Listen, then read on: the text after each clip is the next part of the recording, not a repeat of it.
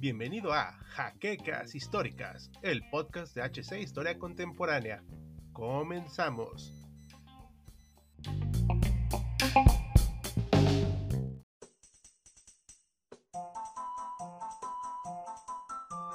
The Legend of Zelda es una de las franquicias más importantes de la industria del videojuego.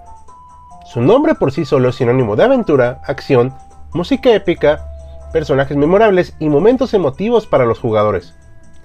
Una franquicia que ha logrado tener una serie animada en televisión, manga, conciertos sinfónicos, más de una veintena de juegos propios y apariciones especiales en otras sagas. Todo esto nos habla de su impacto entre las personas. Hola de nuevo historiadores, soy Hal, su anfitrión en Pixeles Históricos. En esta ocasión de 35 años de Zelda, merece la pena rescatar 35 datos que son curiosos o importantes. No se preocupen, contra el video de Metroid no hablaremos de todas las entregas de la saga, pero si tienen uno favorito, coméntenlo y veremos en el futuro hablar de alguno de ellos. Recuerden que mis opiniones son subjetivas, así que no se alteren, porque seguro no coincidiremos. Y como es costumbre, no se olviden de darnos su like, pucharle la campanita y suscribirse para que tengan noticias de nuestros videos. Y si son tan amables, compartan para llegar a más personas. Comenzamos. Zelda fue ideado en principio por el gurú de Nintendo, un tal Shigeru Miyamoto. ¿Lo conocen? Pues este señor, además de ser el creador de Mario Bros., se basó en sus experiencias al recorrer los bosques cercanos a su casa y las cuevas para armar el concepto de lo que sería Zelda. ¿Quién sabe qué veía para pensar en una aventura de este estilo? La ambientación e historia fueron desarrollados por Takashi Tezuka, inspirándose en cuentos de hadas, El Señor de los Anillos, un contexto medieval de caballeros, así como en Excalibur para la creación de la espada maestra. Es de pocos conocidos, pero tuvo una serie animada de 13 capítulos fuertemente inspirada en los eventos del primer y segundo juegos de la saga. No fue muy exitosa y los chistes, diálogos y doblaje eran realmente malos. Link, el protagonista en la mayoría de los juegos, es zurdo como su creador Miyamoto, aunque esto cambió en el Wii debido a que la gente usó el Wiimote con la mano derecha, por ello ahí lo volvieron diestro. Casi cada consola de Nintendo ha tenido un juego construido desde cero para ese sistema. Las excepciones son Virtual Boy y Wii U, porque Breath of the Wild se terminó porteando a Switch. Ya que hablamos de Link, su nombre significa conexión y era la intención que sirviera como avatar al jugador. Por ello, puedes modificar el nombre del personaje para que tengas una relación de apego con Link. Aunque Zelda es generalmente una princesa en peligro, también ha tenido diversas personalidades y funciones a lo largo de los años, desde una pirata que no sabe su identidad, hasta una princesa que busca renegar de su propia responsabilidad divina, y claro está, una guerrera implacable que asume su posición con sabiduría. Dicho esto de Zelda, sí ha protagonizado sus propios juegos aunque no son canon ni oficiales, Zelda de One of Gamelon y Zelda's Adventure para el sistema CDI de Philips. Son conocidos por su pobre diseño y producción, junto con Link de Faces of Evil, que tienen cortos animados realmente espantosos. La Trifuerza es una parte vital de la saga, ya que es una representación de las tres diosas de Hyrule, que son el coraje, la sabiduría y la fuerza. Posteriormente se acomodó un poco la trama para que los personajes representen estas características. El coraje es Link, la sabiduría Zelda y la fuerza Ganon. Casi todos conocen a Ganon como el personaje de Smash y de Ocarina of Time, pero ese es Ganondorf, su versión más humana. En realidad Ganon era una suerte de jabalí demoníaco antropomorfo que realmente era la reencarnación del mal. Con el paso de los años se le dio más personalidad y contexto a su desarrollo.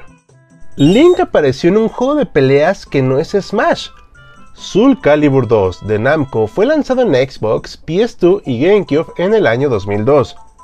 El truco aquí fue que cada consola recibió un personaje distinto. En la primera fue Spawn, en la segunda Heihachi de Tekken y en la tercera evidentemente Link. La recepción fue bastante buena y se notó lo bien que se podía usar el héroe de Nintendo en combate. Lamentablemente no se ha repetido este experimento.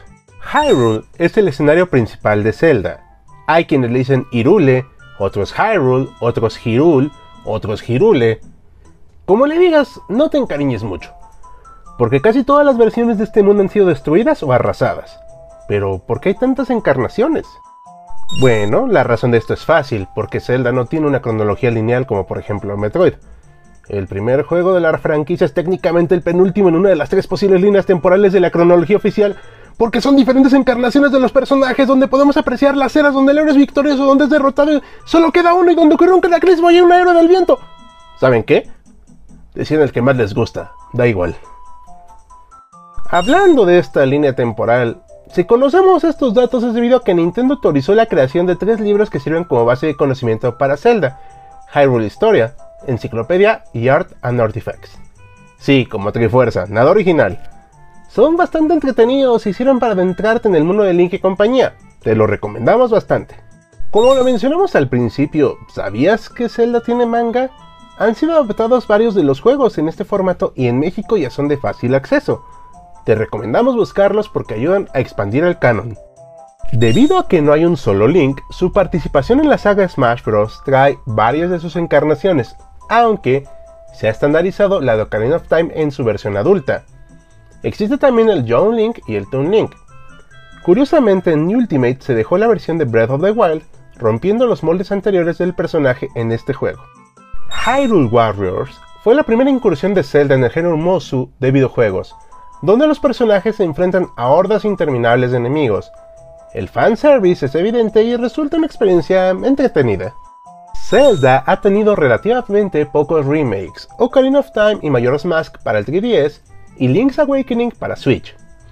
En remasters cambia un poco la cosa.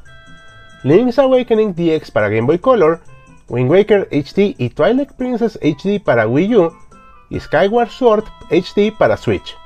A Link to the Past para Game Boy Advance no es remastered, sino un simple port, pero con un agregado multijugador llamado Force Words. Ya que tocamos a Force Words, estos juegos son muy queridos por los fanáticos, pues fueron la primera experiencia multijugador para la saga, aunque era con la maldita conectividad de Game Boy Advance y luego con GameCube. Hay algo que se llama Triforce Heroes para 3DS que no tuvo el mismo impacto, pero que es lo más cercano que ha habido a una experiencia nueva de este estilo. Ya saben, Nintendo siempre innovando. Las ventas de la saga Zelda generalmente son muy buenas, pero el mejor en este aspecto es Breath of the Wild con más de 24 millones de unidades vendidas en Switch. El peor es Force Words Adventures para GameCube con menos de un millón de unidades vendidas. El tema original de Zelda iba a ser el bolero de Maurice Ravel. Debido a los derechos de autor, el compositor Koji Kondo tuvo que hacer un arreglo quedando como lo conocemos hoy en día. La esposa del autor F. Scott Fitzgerald se llamaba Zelda e inspiró la creación de la princesa de la franquicia. Por cierto, la hija del fallecido Robin Williams se llama Zelda precisamente por ser uno de sus videojuegos favoritos. Hasta hicieron un comercial juntos para promover Ocarina of Time para el 3DS. Hyrule Fantasy iba a ser el subtítulo original de Legend of Zelda, pero esta idea nunca prosperó.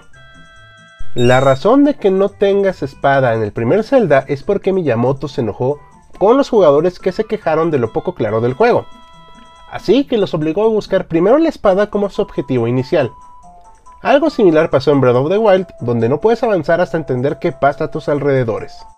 Pocos son los juegos de Zelda con relación entre sí. Por ejemplo, Zelda 1 y 2 en el NES, A Link to the Past y Link's Awakening de Super NES y Game Boy, Ocarina of Time y Majora's Mask en N64, y Wind Waker con Spirit Tracks y Phantom Hourglass. ¿Hay alguno que se me olvide?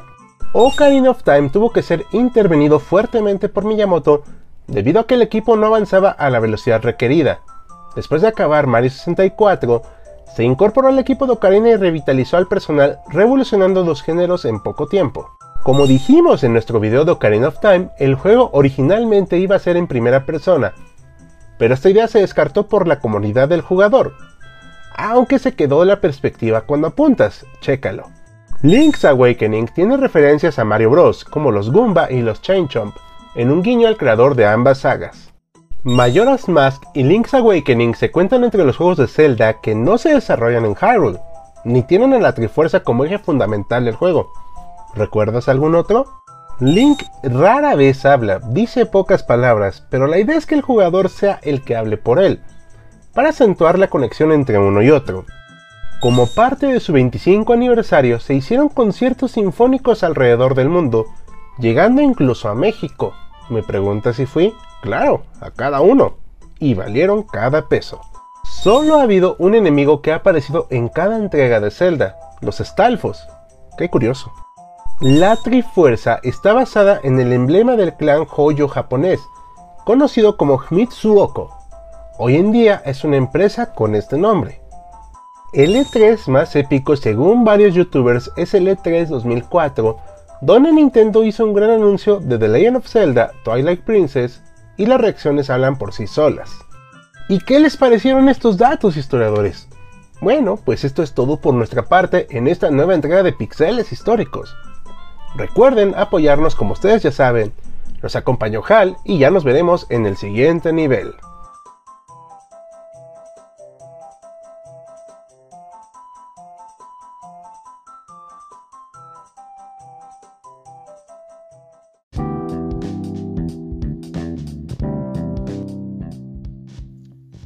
Esperamos la siguiente semana en un nuevo episodio de Jaquecas Históricas, el podcast oficial de HC Historia Contemporánea.